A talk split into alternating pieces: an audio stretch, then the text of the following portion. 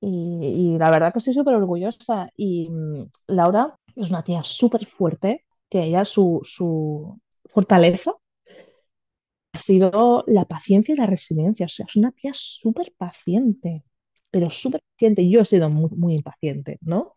Y ella me lo decía, ¿no? Si no hubiera sido por todo lo que has insistido en las cosas, dice, yo no sé qué hubiera hecho sola, por ejemplo, ¿sabes? Entonces es guay el tándem este que hemos construido, ¿no? Entonces, sí, le digo, sigue, sigue, porque lo sabes, lo tienes y tienes que seguir porque lo vas a conseguir.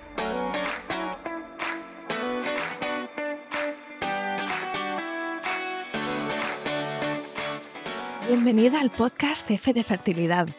He creado este programa para que tú y yo podamos escuchar diferentes historias contadas en primera persona sobre la salud sexual y reproductiva de las mujeres y las diferentes formas de crear una familia. Este podcast cubrirá todas las experiencias sin prejuicios. Yo soy Isa, tu anfitriona. Empezamos. Bienvenida, Bego, y mil gracias por venir al podcast de Fe de Fertilidad. Gracias, muchas gracias, Isa. Estoy muy, muy contenta y ahora un poco vergonzosa, pero. Nos vamos a conocer y seguro que, que, con tu sonrisa me vas a enamorar. Vamos, que ya estoy con ganas de saber quién eres, cómo ha sido tu historia hasta, hasta donde estás hoy. Y si te parece, empezamos con una radiografía de tu momento presente. Me dices de dónde eres, dónde vives, a qué te dedicas, cuántos sois en tu familia, un poco quién eres tú. Venga, vamos a por ello. En realidad, o sea, yo somos una pareja de chicas, eh, Laura es mi mujer y la que ha gestado es ella. La que tiene el don de la palabra soy yo.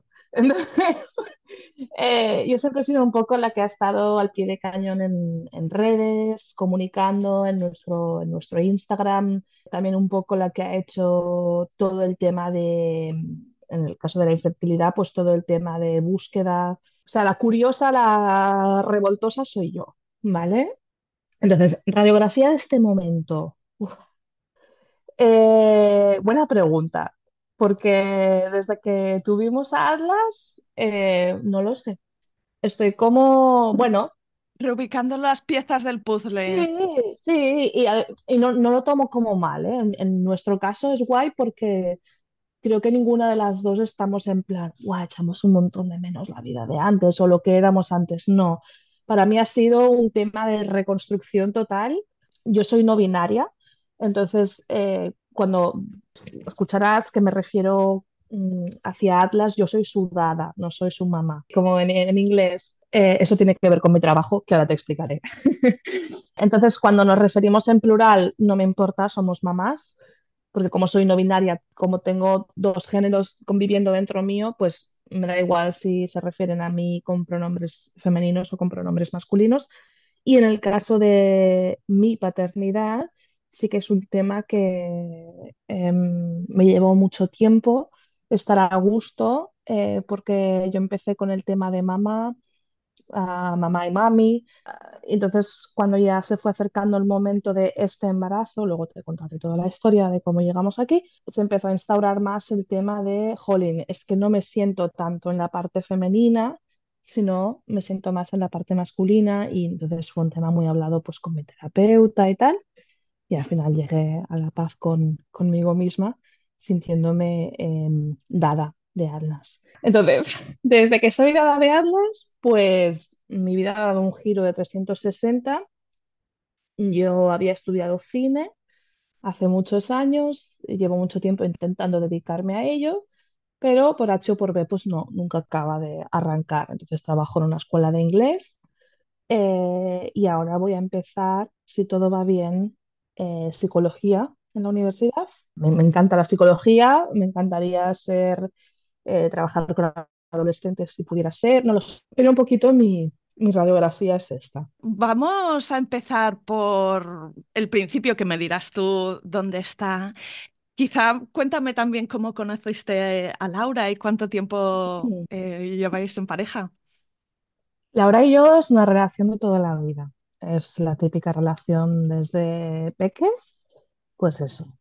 Y ya entrada la adultez, falleció mi padre en 2012 Habíamos tenido antes como un salimos, no salimos, mm, estuvimos saliendo, ella me dejó historias de la vida. 2013 eh, ella me pidió salir, no, 2012, perdón, cuando, tres meses después de que muriera mi padre, y 2013 yo le pedí matrimonio.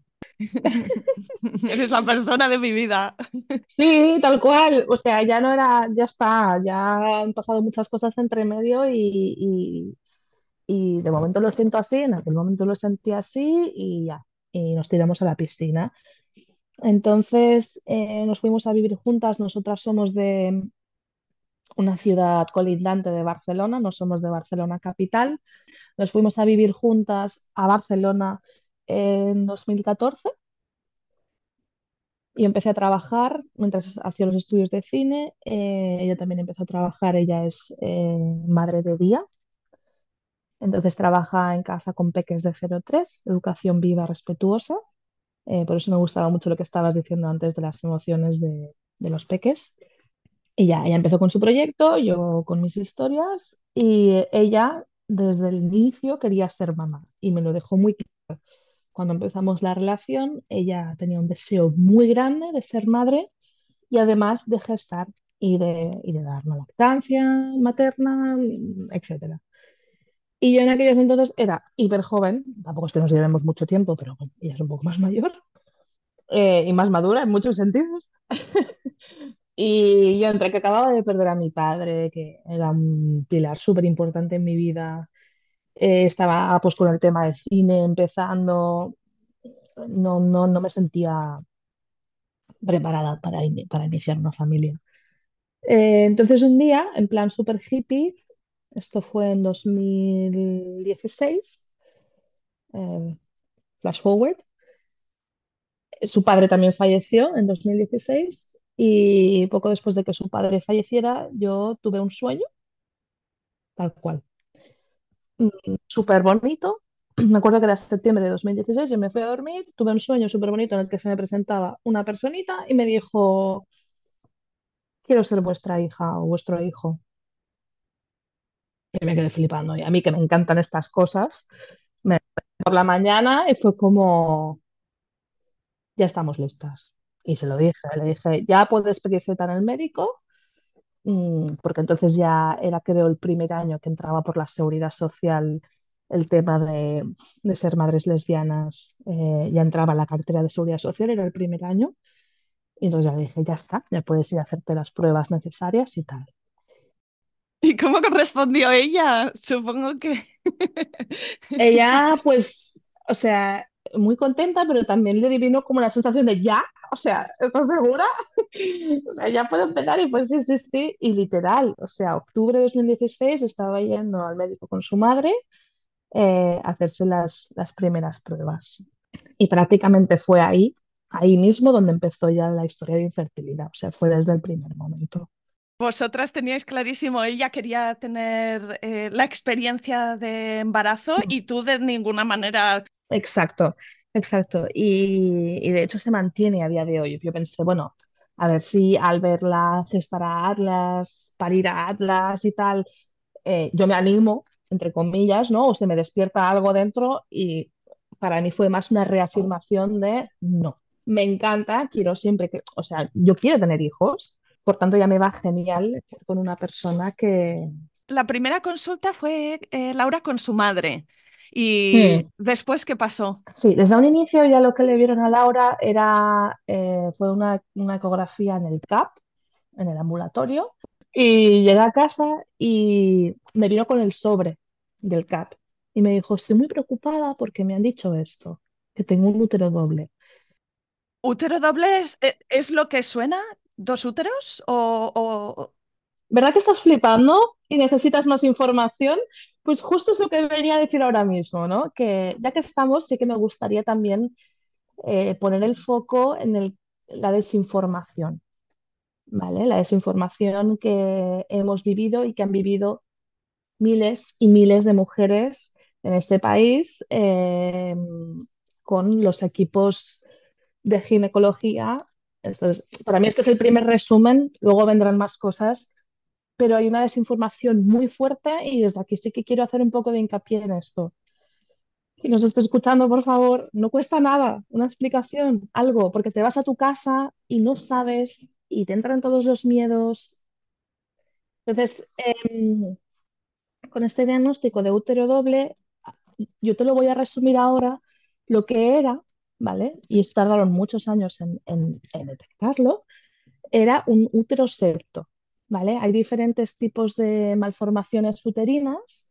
Eh, em, está el útero bicorne, que es un útero que cuando se está formando, él mismo se dobla un poquito sobre sí mismo y hace una forma de corazón, ¿vale?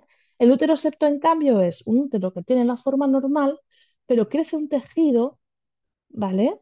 Eh, un tejido eh, fibroso dentro de la cavidad que hace como, pues como un tabique, como un septo, ¿vale? Entonces, em, con ese diagnóstico, evidentemente la derivaron al hospital, aparte de que em, cuando estás en repro asistida, normalmente te, te derivan a un hospital. En el caso de eh, Barcelona, hay varios, está el San Pau, el Clinic y no sé si hay alguno más que se encarga ahora de, de temas de repro. A nosotros nos tocaba San Pau. ¿vale? Nos derivan a San Pau y allí pues empiezan a hacerle, esto fue 2017, el inicio de 2017, pruebas más exhaustivas, ¿vale? Más, más invasivas. eh, esta, mm, le hicieron una resonancia magnética para valorar bien esa cavidad uterina y también le hicieron una prueba que se llama histerosalpingografía. No sé si la conoces, Isa, que es que te inyectan eh, un suero con yodo en el útero que se va hacia las trompas de falopio y te hacen una radiografía, ¿vale? Hay personas que les es muy dolorosa, hay personas que no tanto. Te dan un diazepam antes y, y tal. Ahora creo que ya no se usa tanto esa prueba y se hacen otras menos invasivas, creo.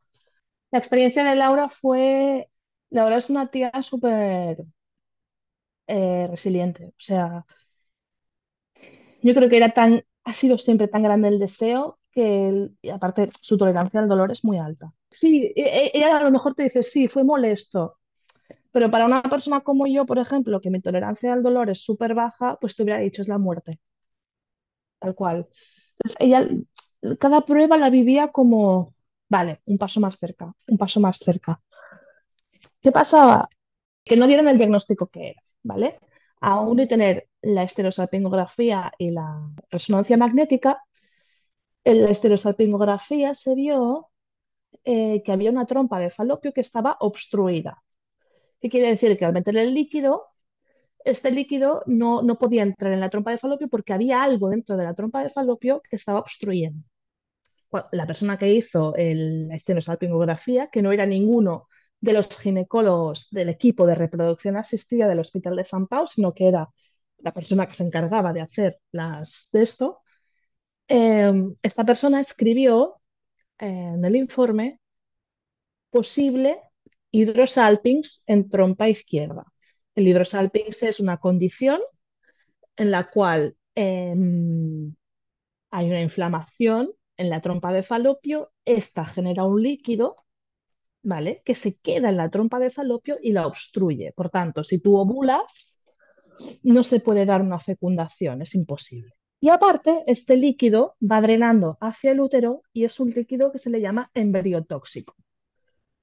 Es decir, si Que un no bebé se suena implanta en muy ese bueno útero, eso. no. Mm. Si un bebé se implanta en ese útero, este líquido no le permite seguir viviendo. Teníamos ese diagnóstico ahí y eh, el resultado de la eh, resonancia magnética dijo, según las personas que lo miraron, que efectivamente ese útero era un útero bicorne, lo que yo te había explicado, que cuando se forma hace una forma de corazón y ya está.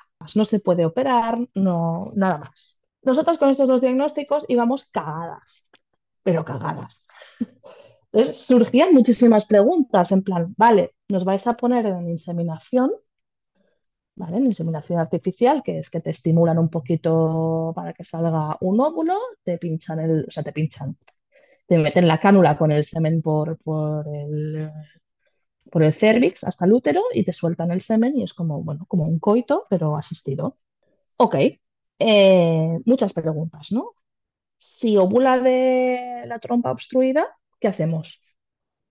No pasa nada porque a veces la otra trompa coge el óvulo, no sé, una historia muy rara, nos explicaron ahí.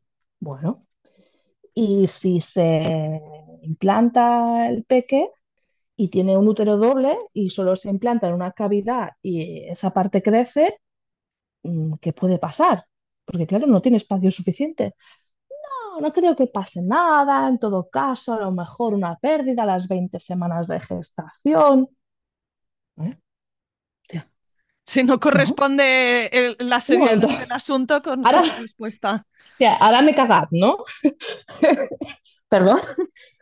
Bueno, no le dieron importancia y nos dijeron además que ese mm, diagnóstico que le habían dado de la histero- del, del hidrosalpinx, del líquido de la trompa y tal, que no era cierto, ¿vale?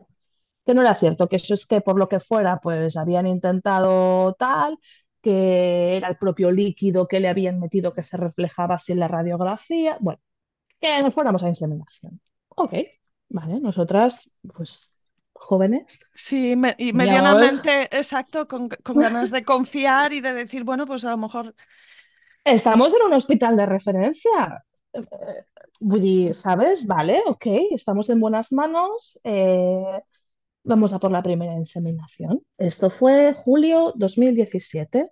Primera inseminación. Entonces te daban cuatro inseminaciones y una vez finalizadas las cuatro inseminaciones te, pasaban a fecundación in vitro, ¿vale? Si las cuatro inseminaciones eran negativas. Ok, perfecto. Hicimos la primera, negativa, la segunda, negativa, y en la tercera eh, se lió parda porque cada persona, eh, cuando tú vas al hospital, te atiende un médico diferente. Son un equipo, son como cinco o seis, pero cada día que vas, pues te atiende alguien diferente. Había uno en concreto, un doctor que ya no está en el equipo, que eh, pues no sé qué le pasaba, no sé si estaba ya muy cerca de su jubilación, no me acuerdo pero la lió pardísima, ¿vale? Porque cada vez que iba Laura le decía que en vez de crecer el folículo que contiene el óvulo, que le, estaba disminuyendo, cosa que no tenía ningún sentido porque se estaba medicando. Eh, y no, no puede decrecer un folículo, o sea, siempre crece hasta que se rompe y sale el óvulo, que la liaron parda. Y evidentemente Laura ovuló sin, sin haberse inseminado. Entonces, como se sintieron mal por lo que había pasado, nos regalaron tres o cuatro inseminaciones más, ¿vale? Nosotras, ¡ah, qué bien! Venga, otra oportunidad. Porque claro, en aquel momento lo que tú quieres, y esto lo he hablado con muchísimas personas que están en el mundo infértil, es hacerlo lo más natural posible. La gente, y con razón, les tiene miedo a, a una fecundación in vitro, a un, a una sobreestimulación hormonal. O sea, es normal, es absolutamente normal. Entonces, lo que tú quieres es aferrarte a lo más natural posible al principio. Entonces, cuando nos dieron más inseminaciones, guay, tenemos más inseminaciones.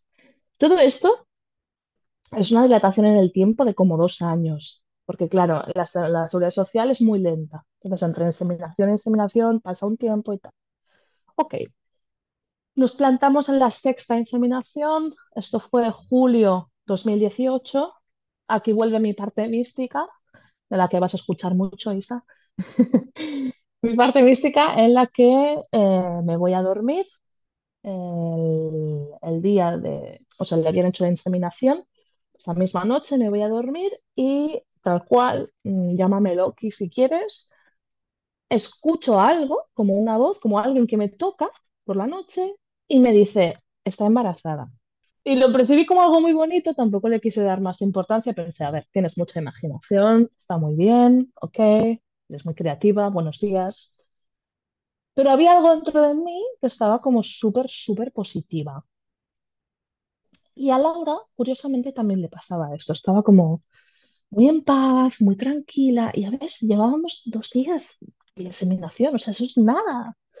Pero lo sabíamos, o sea, era algo que, que, que es que estaba dentro. Y los siguientes días, pues ya sí que empecé a soñar más fuerte, mm, con un bebé que se llamaba Alex. Y efectivamente estaba embarazada. Y fue impresionante, o sea, no me olvidaré jamás de ese primer positivo porque eh, no sé qué habíamos hecho, una cena, era un viernes, habíamos hecho una cena y uno de los colegas se había quedado a dormir y estaba durmiendo en el sofá. Pues claro, como era levantarte, hacer pis en un el palito y mirar, lo tuvimos que hacer como ninjas porque no queríamos que se enterara nuestro colega. Y, ahí en la habitación, en la ventana, mirando las dos del de esto, ¡pim! se vio la línea. Mira, o sea, era como, ¡oh! no podíamos gritar, no podíamos hacer nada, pero queríamos, queríamos, o sea, era como, lo hemos conseguido, no puede ser, ¿sabes? Inmensamente felices. Momento mágico, momento Em, nos fuimos esperando unos días, evidentemente ya no había, no le bajó la regla, la línea seguía subiendo, empezaba a tener síntomas de embarazo, se lo dijimos a mi hermana, a una amiga, o sea, empezábamos como a, ha pasado, ha pasado. Y claro, empiezas a construir todo eso, eh, ves que el embarazo sigue su curso, te vas a la primera ecografía, eh, todo está bien, empiezas, empiezas y, y un día manchó un poquito. Eso fue en agosto de 2018. Eh, recuerdo que manchó, nos asustamos muchísimo, fuimos a urgencias, ahí nos dijeron que estaba todo bien, no había ningún hematoma, no había nada. Lo que sí que nos dijeron es, bueno, hacemos una cosa, como estamos en agosto, no podéis ir a vuestro hospital de referencia eh, porque o sea, nosotros teníamos cita, perdón, Isa, teníamos cita en septiembre de 2018 para hacer la ecografía de confirmación de embarazo. Nos la dieron muy tarde porque pillaba agosto por medio. Agosto eh, los hospitales cierran. Bueno, están a mínimos o sí. Están a mínimos, sí. No, no, no cierran. pero están a mínimos. Entonces, esa parte de ecografía de confirmación te la ponen después. Por tanto, nosotras íbamos a ir a la primera ecografía de confirmación ya casi, casi de los famosos tres meses. Pero bueno, eh, fuimos y nos dijeron ir al ambulatorio la semana que viene para ver si está todo bien desde urgencias. Ok, vamos la semana siguiente al ambulatorio. Eh, fatal el trato. Eh, además, yo me dormí esa mañana, no pude ir con ella, nos enfadamos, evidentemente. O sea, me dormí en la, primera ecografía que yo podía ir de mi criatura, me sobé. Tal, tal, tal, tal, tal, tal, le, metieron el ecógrafo, tal cual le metieron, todo está bien, se lo sacaron, venga a tu casa, ¿sabes? Y fue como, ya, pero está bien, está, lo has medido, está creciendo, está todo bien, está todo bien, está desde muy poco, como tiene que ser. Claro, a mí no me cuadraba, digo, de muy poco mm, no está, ¿sabes? Estaba ya de casi siete semanas no me cuadraba mucho la imagen que yo estaba viendo porque ese embrión era muy pequeño. Es cuando me metí en Mr. Google, empecé a buscar y tal, y no me acababa de cuadrar. Y justamente Laura me iba diciendo, cada vez tengo menos síntomas. Y yo, bueno, y hicimos un poco de oídos sordos a todo esto. Porque dentro del, dentro de la cabeza es como que a la vez tienes la preocupación de algo y, la, y, la, y las ganas de, decir, bueno, es que a lo mejor es normal, ¿no? Y, y confío, ¿no? La palabra confío también es algo que se repite mucho y, estaríais ahí, ¿no? Todo el proceso. Y el no, el no querer verlo. Tenemos una amiga, de hecho, me sabe súper mal, la mejor amiga de Laura, que justo está pasando o ha pasado por esto mismo estas navidades. Exactamente lo mismo. Y yo era como, es que sé lo que estás viviendo y sé tu negación y a la vez sé cómo va a cambiar esta historia. ¿Sabes? Em, así que también es algo muy en común eh, porque las que ya somos más experimentadas, queremos advertir a estas personas que están entrando en la infertilidad, pero sí que es cierto que es que es un proceso y es imposible figurarte qué tan jodido puede llegar a ser. ¿Sabes? Es que es imposible porque no quieres y no lo vas a ver. Lo que quieres ver es luz, lo que quieres ver es esperanza, lo que quieres ver es que va a funcionar. Y lo último que quieres es que te digan, no, Va a ser muy jodido, no va a funcionar. Entonces, em, esto luego se ha visto mucho en la Infertil Pandi de Instagram, ¿no? Que depende mucho de cada proceso. Hay gente que sí que prefiere que les digan un poco eh, lo que tienen por delante y hay gente que no quiere. Y yo creo que es absolutamente respetable en todos los casos. Sobre todo es importante mm, cada una descubrir ¿Dónde está su punto de equilibrio, ¿no? Entre informarse y mantenerse fuerte, recibir consejos o escuchar o hacer un poco cueva? O sea, cada una tiene que ver dónde... Que teníais una intuición muy fuerte de que algo no iba bien. De que algo ya no... Igual que teníamos una intuición muy guay de que estaba embarazada, también teníamos una intuición de, que esto no iba bien. Y efectivamente fuimos a esa ecografía. bueno, esto, preparamos la boda porque como estaba embarazada y entonces en España todavía tenías que casarte con, la persona del mismo sexo para, que ambas ser madres de, aquella criatura, para que constara en el registro. Preparamos todo para la boda, que sería en septiembre. Y en septiembre fuimos al hospital de San Pau y ahí fue cuando nos dijeron las tres palabras que nadie quiere escuchar, que es el no hay latido. No, no, no puedes. O sea, me río, pero porque no, porque es mi, es mi escudo, ¿eh? Es que no, no, o sea, no, no, ves la pantalla y no, no te lo puedes mm, creer. Nada, nos explicaron que, bueno, que no había latido, que había una semana que teníamos que esperar por protocolo. Yo ojalá, ojalá no hubiera esperado esa semana, porque es que fue infernal. Eh, ya era imposible, que, estaba muy pequeñito, o sea, no, no concordaba para nada con las semanas y, bueno, el aceptar que tu hijo lleva como tres semanas muerto eh, dentro de, tu mujer, ¿sabes? Dices, es que no se lo deseo a nadie.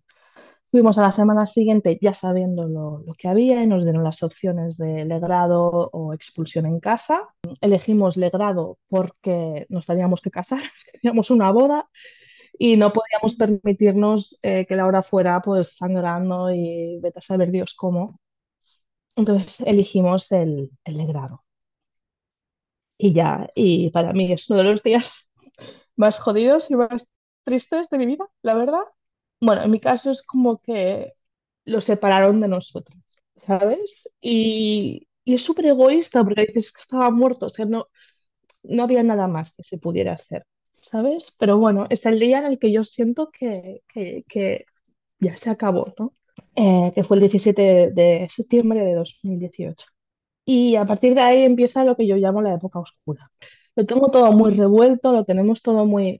También está un poco lejos ya, pero el duelo gestacional, bueno, yo creo que es un poco como cualquier muerte, ¿no? Eh, nunca acabas de, cerrarlo y, siempre digo, no me puedo imaginar cómo hubiera sido más tarde, avanzada la gestación, ¿no? Pero mola mucho porque la infertil Pani,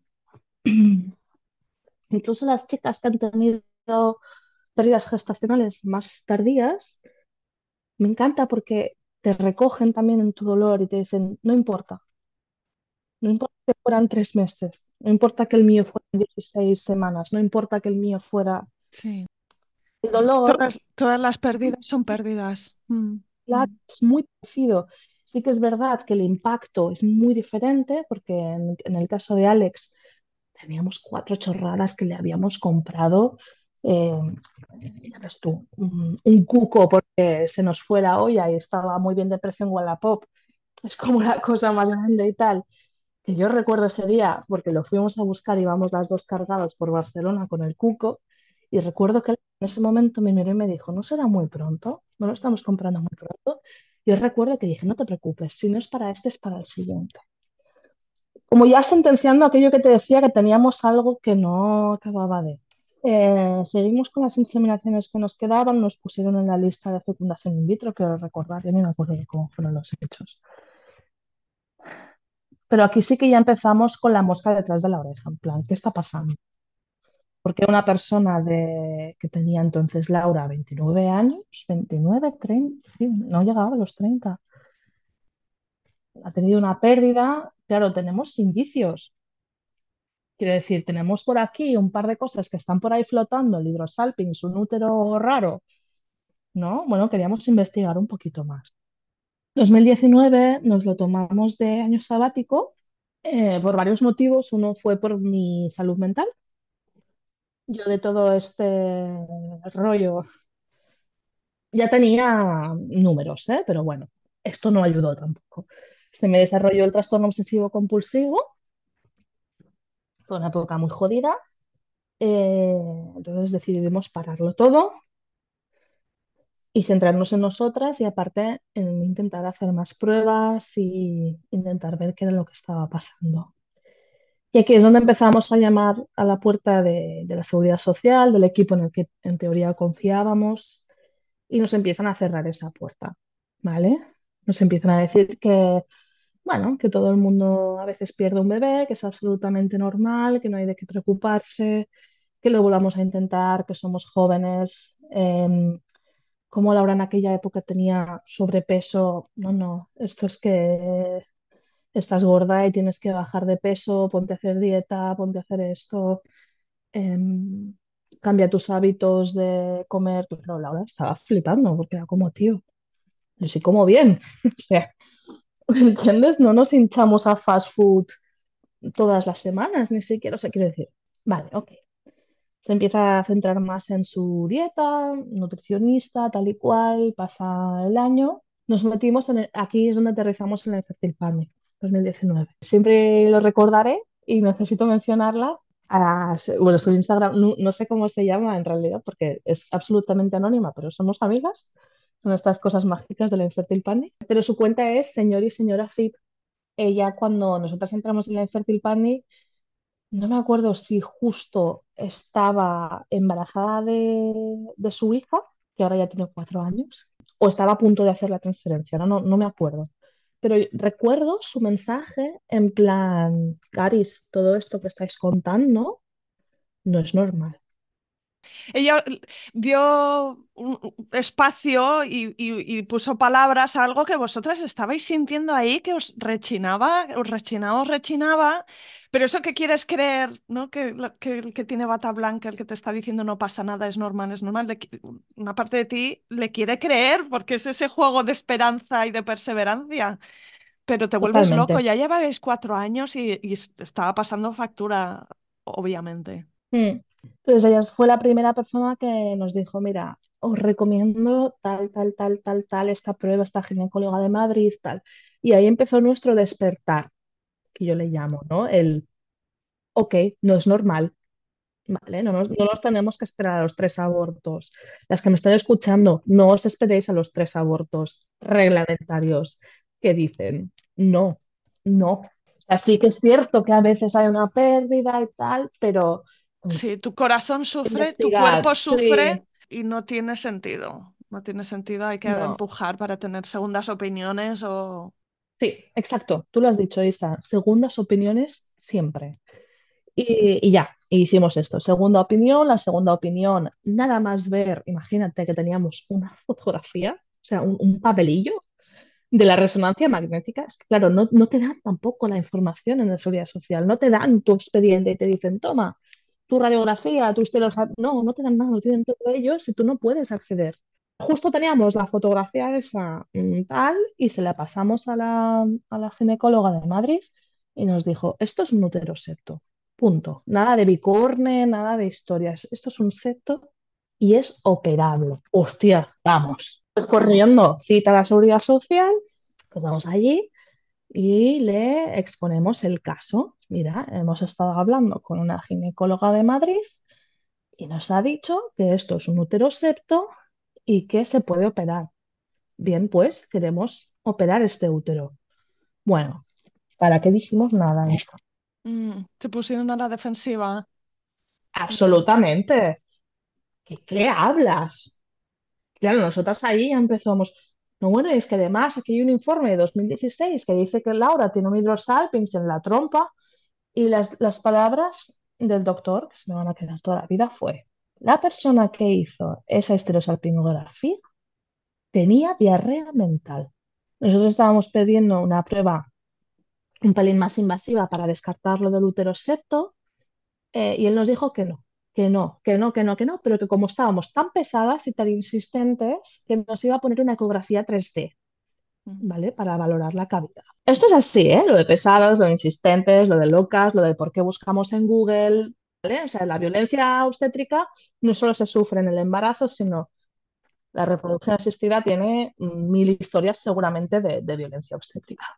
Ah, sobre todo, sobre todo, Laura pierde peso. ¿vale? Porque perder peso puede hacer maravillas para quedarte embarazada.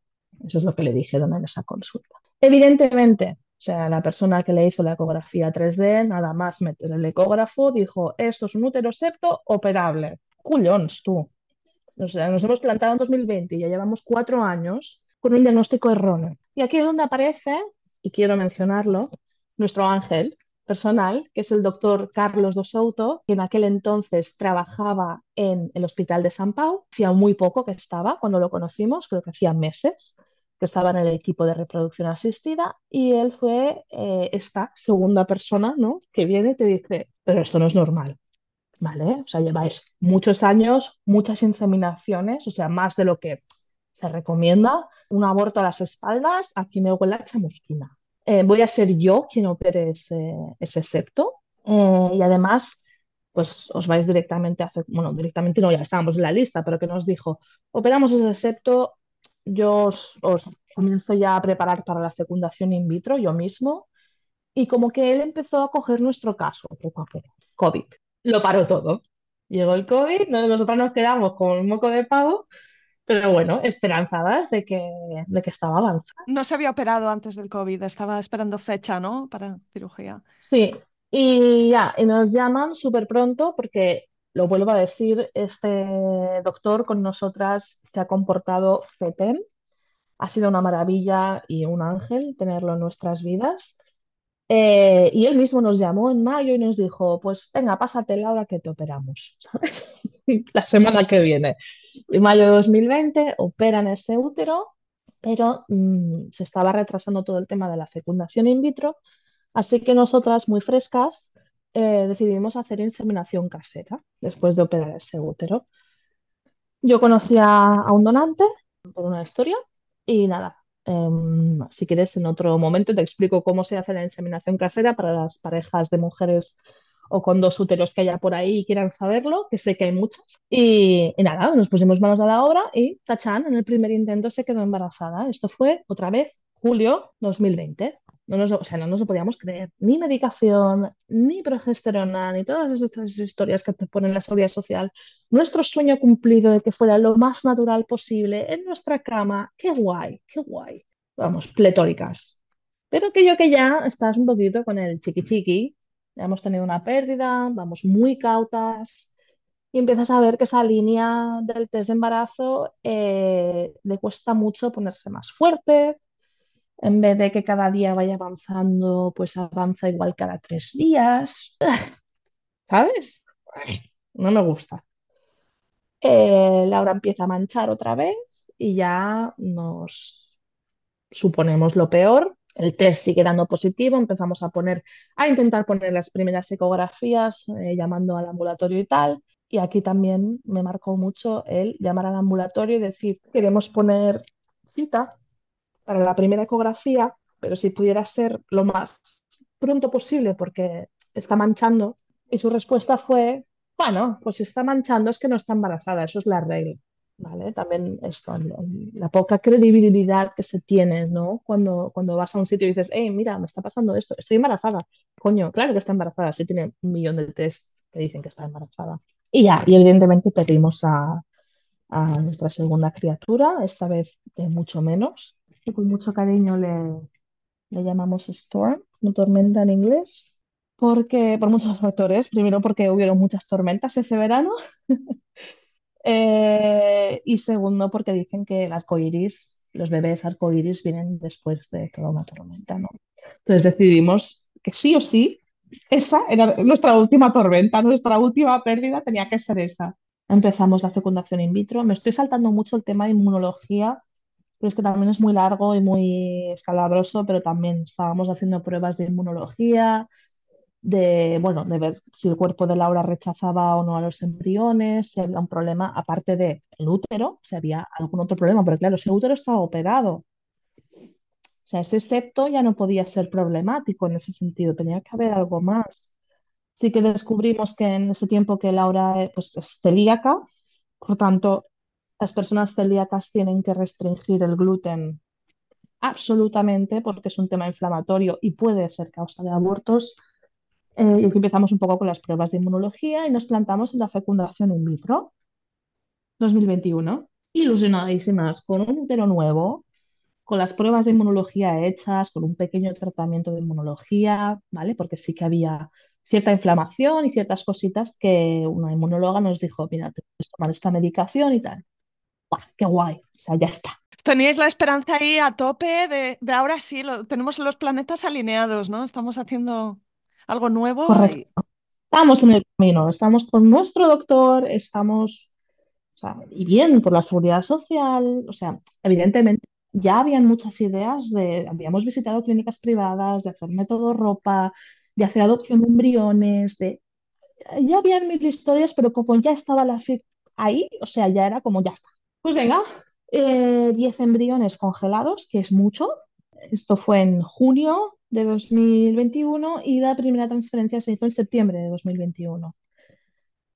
Nos vamos a la primera transferencia en plan, ya está, ya lo tenemos todo, es que tenemos nuestra pauta inmunológica, ya te digo, súper ilusionadas y resultado nada puede ir mal. Esta vez es imposible que se tuerza. sí, fue mal. O sea, no, no se quedó embarazada, pero fue negativo. Hostia, claro, te ponen el embrión, ya no estamos hablando de que te inseminan, no, no, te ponen unas células potenciales para, para ser un bebé, ¿no? Bueno, ok, vale, puede ser que la primera no funcione. Nos vamos a la segunda, negativo. Nos vamos a la tercera, negativo. Pero estoy contando como un mero trámite, pero sí que nos estamos dejando eh, horas de terapia, nos estamos dejando eh, todos los dineros en inmunólogos privados, cada cita son 200 euros, eh, la medicación, evidentemente. La vida en em, pausa en algunas áreas, ¿verdad? Porque dice, porque tienes otras cosas que las pones en pausa. Sí, sí, sí. Yo, por ejemplo, mm, todo el tema creativo lo tuve que dejar en stand-by, porque no podía, o sea, no, no, mi cabeza estaba tan en el, ¿qué está pasando? ¿Qué se nos está escapando? Eh, en leer eh, artículos de la Universidad de Harvard a las 3 de la mañana, sí, yo estuve ahí y sé que hay muchas que están ahí ahora. Es un sin vivir, Isa, o sea, un sin vivir que dices, es que no podías pensar en otra cosa, es que estabas ahí, tú te ibas a trabajar y en el rato libre de Google, del trabajo, era eh, pues venga, vamos a buscar calidad embrionaria, vamos a buscar qué le puede estar pasando al útero, vamos a buscar qué probabilidades hay de que haya un hidrosalpinx que algunos vean y otros no.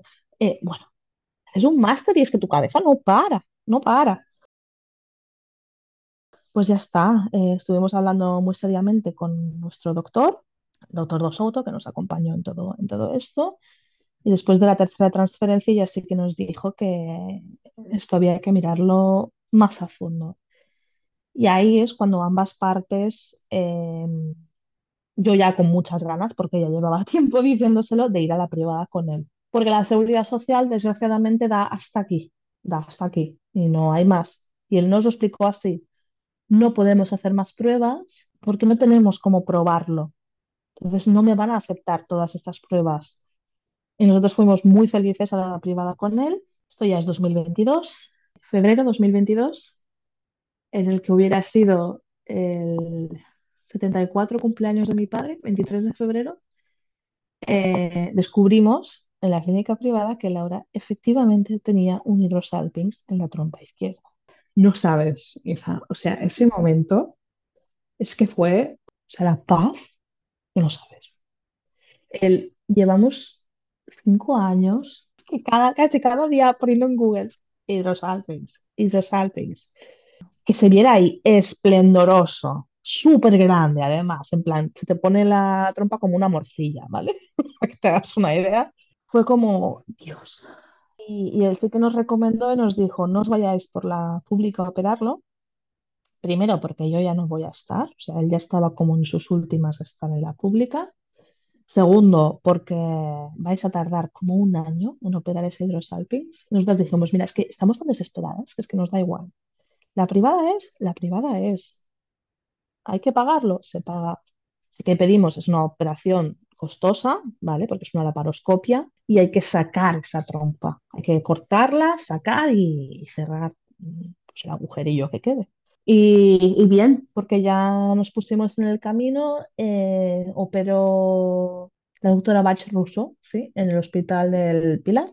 dos semanas después del diagnóstico, o sea, fue ideal, fue ideal, fue como. Dos semanitas después ya estaba operada y entonces lo que pasó fue que eh, nosotros íbamos a volver a la pública porque todavía teníamos embriones congelados eh, después de esa operación con Carlos, eh, pero Carlos fue papá. Entonces no se lo esperaba porque se ve que la criatura llegó antes y de la noche a la mañana nos quedamos sin doctor. Recién operada, en plan, ¿y ahora qué hacemos? Y fue como, bueno, da igual. Como ya está operada, nos vamos a la pública, aquí nosotras sadomasoquistas, sí, sin nuestro doctor, sí. Eh, ¿por qué no? Hacer otra transferencia y como ya no hay hidrosalping, si vamos con la pauta inmunológica y tal, pues a ver si así se queda. Pues no, no se quedó, ¿vale? Fue la cuarta transferencia embrionaria y también fue negativa. Ese verano ha sido el peor verano de nuestras vidas. O sea, es un verano eh, desértico total. Las horas eran interminables. Eh, estábamos las dos ya abatidas, desganadas, sin fe. Y yo recuerdo comentarle a Laura que yo necesitaba un punto y final. O sea, yo ya no podía más, era demasiado y si ella no se quedaba embarazada, yo me iba a quedar embarazada. Aún y tener ella ese deseo y yo no, poníamos por delante tener, tener una criatura, habíamos mirado todas las opciones de adopción, mi hermana que trabajaba entonces en servicios sociales, habíamos mirado todo el tema de acogida, habíamos mirado todas las posibilidades que teníamos de, formar una familia, eh, pero que nos parecía que la más rápida y económica sería que yo intentara eh, gestar. Entonces ahí sí que le pedí a Laura eh, un tope, porque por Laura era seguir y seguir hasta el fin de los días, pero yo... La adopción de embriones, eh, que es la técnica de reproducción asistida que usamos, con la cual ha nacido Aries. Era una historia que estaba ya un poco detrás de por ahí, que habíamos escuchado esa técnica eh, a través de eh, Esther y Nafa, que su Instagram es eh, Fábrica de Realidades. Nafa es trans, es un chico trans y se quedó embarazado en 2019 por una adopción de embriones. Decidieron esta técnica porque era la menos invasiva.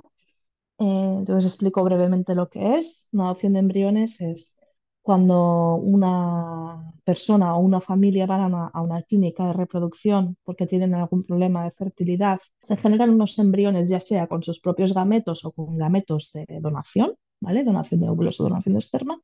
Se generan, pues digamos, entre tú y yo, una camada ¿vale? De embriones y a lo mejor pues esa familia ya se embaraza o por lo que sea no quieren seguir con el proceso. Han habido, pues, divorcios, ha habido de todo. O personas que al final pues se deciden por no. Quedan unos embriones sobrantes. Tú puedes, eh, tienes como diferentes eh, opciones en España, ¿vale? Según la ley.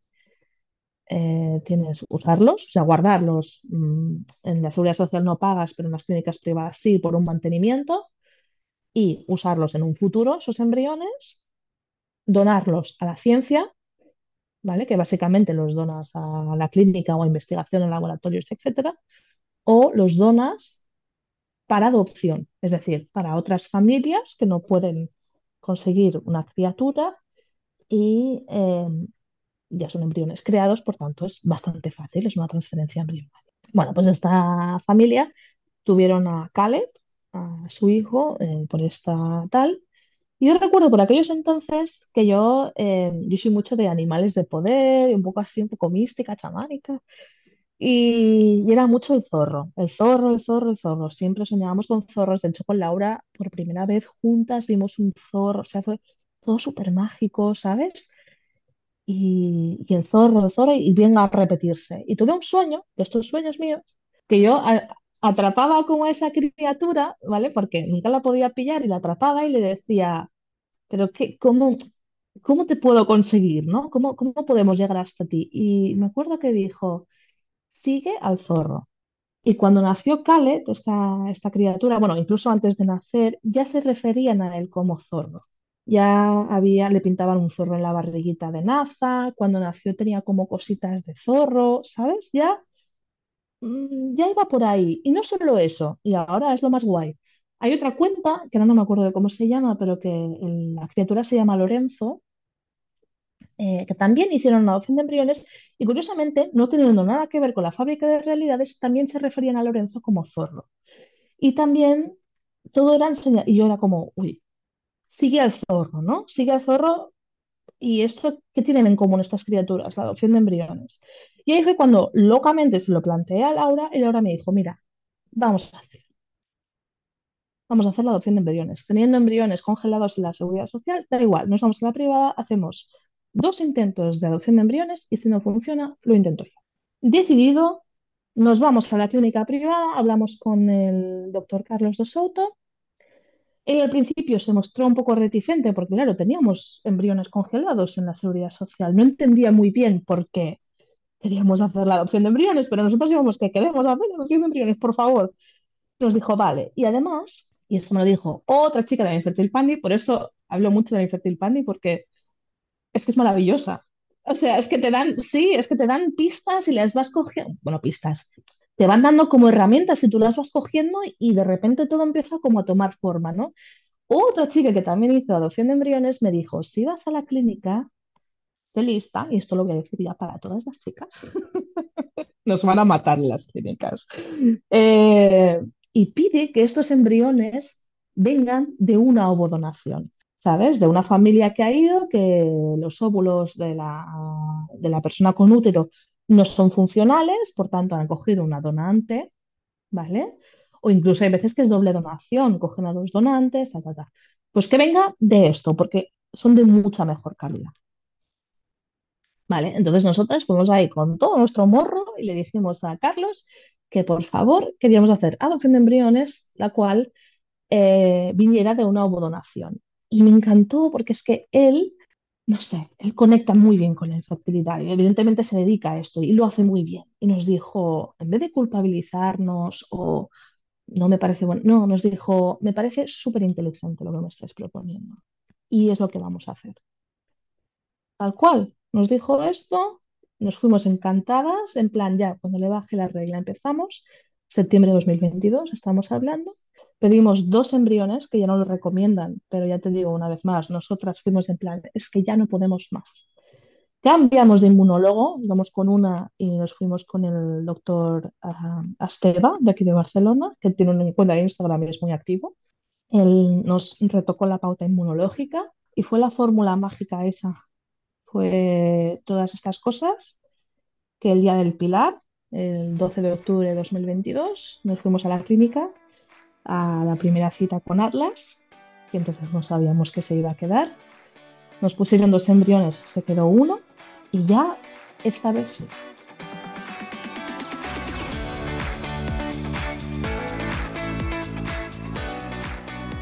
Aquí acaba este episodio. Si te ha gustado, suscríbete al podcast en Spotify, en iTunes, en Evox o en Google Podcast. Encontrarás una estupenda biblioteca de relatos. Mi deseo es que escuchar sus experiencias te empodere y te ayude en tu propio camino. Cuídate mucho, nos vemos la semana que viene.